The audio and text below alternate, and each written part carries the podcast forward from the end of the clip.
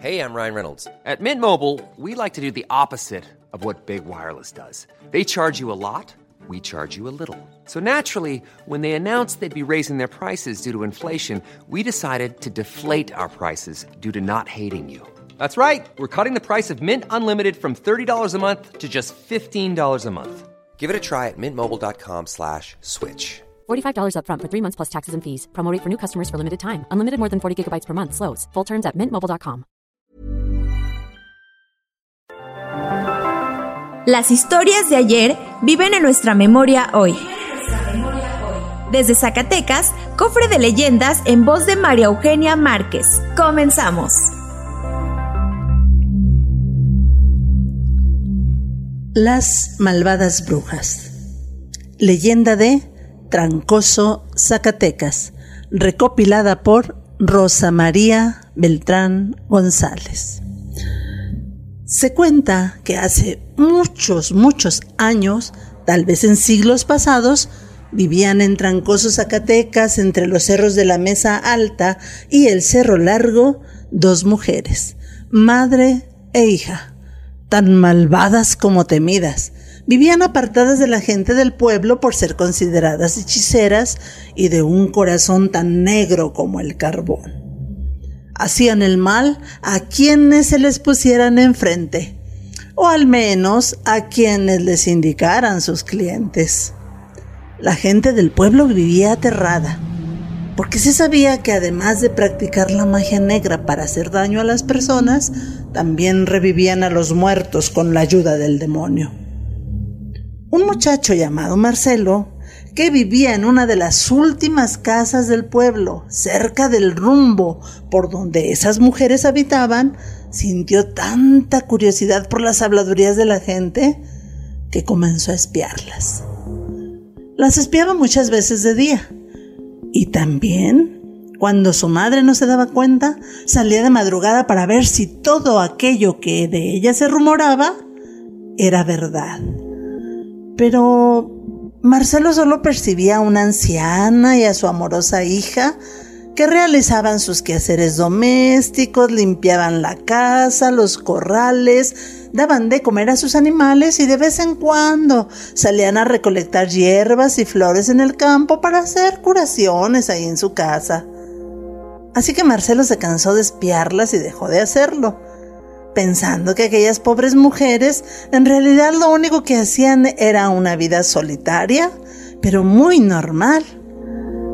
Sin embargo, apenas había pasado una semana de que él había decidido dejar de ir a espiarlas, cuando se enteró que la anciana había muerto. Y además supo, por las pláticas de su madre con las vecinas, que nadie en el pueblo estaba dispuesto a acompañar a la hija en su pesar, en su dolor y que no lo harían por nada del mundo, por oro ni por nada. Incluso el sacerdote del pueblo se había negado a que fuera sepultada en Tierra Santa en el cementerio. Cuando Marcelo supo esto, a pesar de que su madre, al verlo salir, le pidió que no se acercara a aquellos rumbos, él llegó corriendo a la casa de aquellas mujeres tan rápido como pudo. Y se dio cuenta de que efectivamente estaban totalmente solas. Bueno, solas, a excepción de dos o tres hombres de aspecto patibulario, vestidos de negro totalmente. A esos hombres él les ayudó a cargar el ataúd y al ataúd lo sepultaron en un hoyo que habían cavado en una hondonada cercana de su casa, rumbo a un arroyo que había por ahí pequeño. Después de que la sepultaron, Marcelo se quedó a cierta distancia junto a la tumba, acompañando un rato a la hija que no paraba de llorar. Después, cuando ella se encaminó hacia su casa, él se fue a la suya sin haber pronunciado ninguna palabra ni haber cruzado palabra con aquella mujer. Sin embargo, la curiosidad no lo dejaba en paz. Unas horas más tarde, esa misma curiosidad lo hizo volver como si lo jalaran de un hilo. Atardecía en el momento en que él llegó y se quedó espiando fuera de la casa aquella. Y vio salir a la hija con los ojos enrojecidos por el llanto. Pero ahora no iba solo triste, sino que iba furiosa porque comenzó a maldecir al pueblo entero. Gritaba nombres de vecinos que él conocía, deseándoles todo tipo de males. Marcelo corrió a esconderse detrás de un grueso tronco de árbol que encontró por ahí. Horribles palabras salían de la boca de esa mujer como serpientes malignas que parecían enroscarse y ir formando una espesa niebla que comenzaba a caer y parecía rodear el odio y el pesar de aquella mujer. Marcelo decidió estar totalmente seguro de aquello que había escuchado y visto y decidió que iba a seguir espiándola. Para no alarmar a su madre volvió a casa, pero en cuanto su mamá se durmió, salió con el rumbo de siempre para ver qué hacía aquella mujer. En la madrugada, iluminada por una luna enorme, la vio salir cargando una bolsa negra con rumbo a donde habían enterrado a la madre. La siguió lo más sigilosamente que pudo. Y cuando llegó a la tumba, que apenas por la mañana habían hecho, la vio comenzar a maldecir nuevamente mientras desenterraba el ataúd con sus propias manos. Y avanzó en su macabra tarea ayudada por las ratas que salían de muchos agujeros junto al río. Cuando por fin destapó la caja, la mujer la abrió. Sacó de su bolsa una lagartija a la que le amarró un cordel en el cuello y enseguida le abrió la boca a su madre y ató aquella lengua muerta y amoratada al otro extremo de la cuerda. Hizo que la lagartija diera unos pasos y entonces aquella lengua cobró vida. Sacó un libro enorme y una vela negra de la bolsa, encendió la vela, abrió el libro y al encontrar lo que buscaba, comenzó a pronunciar palabras que a Marcelo le parecieron oraciones en un lenguaje extraño, pero que claramente eran invocaciones diabólicas, satánicas. Con muchas de ellas se levantaba un rumor de alas y chillidos como de muchos murciélagos que volaran sin rumbo, y el viento se oía soplar furioso, aunque Marcelo no sentía su efecto en el cuerpo. Marcelo, horrorizado, observaba de la oscuridad de su escondite. Y en ese momento ya no pudo creer más lo que veía y lo que comenzó a escuchar. Porque la madre abrió los ojos y habló a su hija diciéndole que debía tomar venganza del pueblo. A mi cuerpo pecador se le ha negado la paz de la Tierra Santa. Me ha negado el cementerio y como un perro me han sepultado en un campo sin perdón y bendición. Vas a ir a la torre de la iglesia y vas a pronunciar una maldición que se va a propagar por el pueblo entero. Tienes que acabar con el sacerdote y vendrás a regar su sangre sobre mi seco cadáver. Yo enviaré un enviado de Satán para que te ayude en tu tarea. Solo así podré descansar aunque mi alma se vaya directo al infierno. Lo último que Marcelo le escuchó decir a aquella boca muerta fue, me vengarás y harás justicia a las brujas de Satán.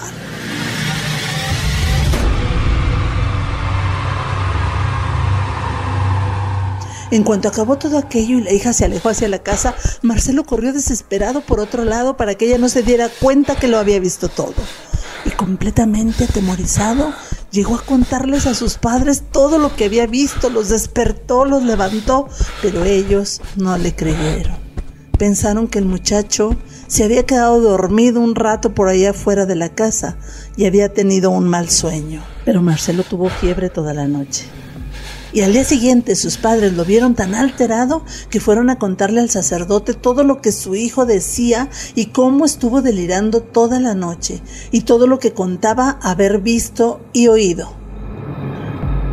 El sacerdote, que había hecho de la vista gorda con todo aquello que le contaban sus feligreses acerca de aquellas mujeres y nunca quiso realizar actos piadosos y oraciones expiatorias para liberar al pueblo de aquellos males, con un poco de temor decidió salir del pueblo por una semana, mientras todo pasaba.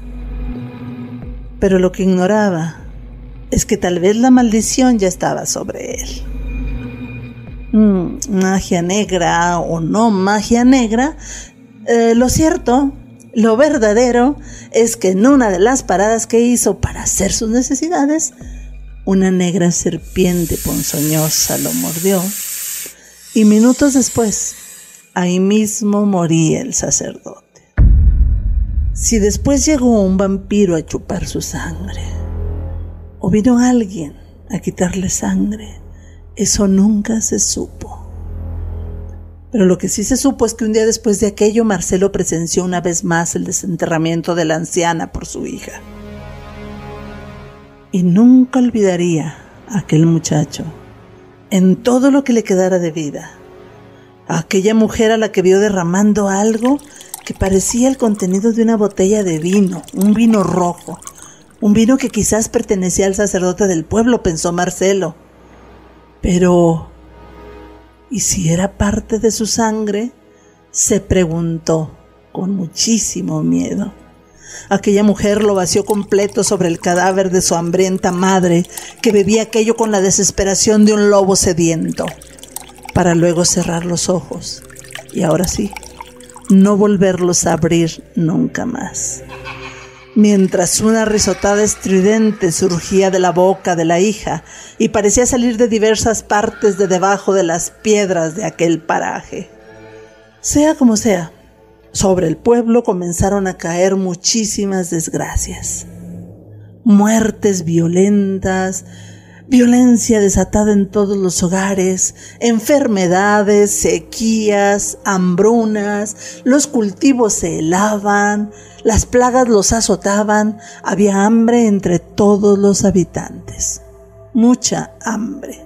Por todos lados crímenes salvajes, alimañas ponzoñosas, y aquel estado de cosas siguió así por muchos, muchos, muchos años, hasta que llegó un santo sacerdote al pueblo. Y él poco a poco comenzó a convocar a todo el pueblo, a sus fieles, a jornadas de oración, de arrepentimiento de sus pecados, solicitudes de perdón a Dios nuestro Señor.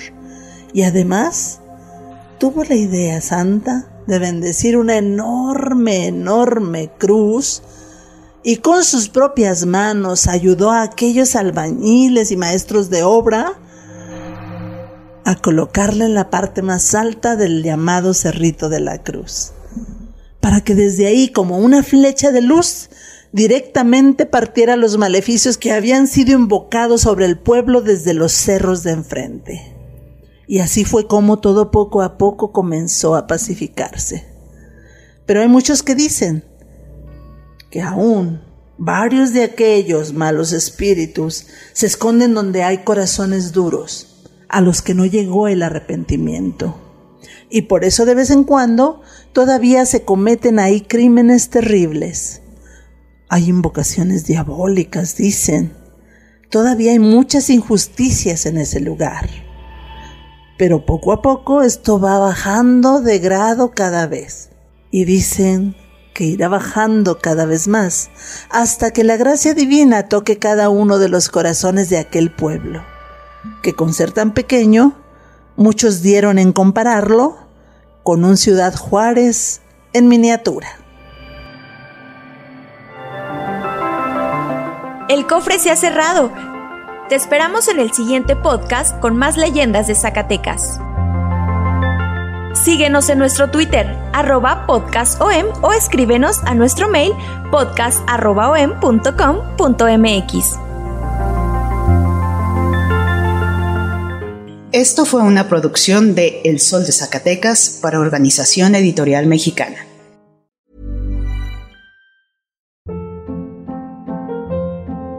Hold up. What was that? Boring. No flavor. That was as bad as those leftovers you ate all week. Kiki Palmer here, and it's time to say hello to something fresh and guilt-free. Hello Fresh. Jazz up dinner with pecan-crusted chicken or garlic butter shrimp scampi. Now that's music to my mouth. Hello Fresh. Let's get this dinner party started. Discover all the delicious possibilities at HelloFresh.com.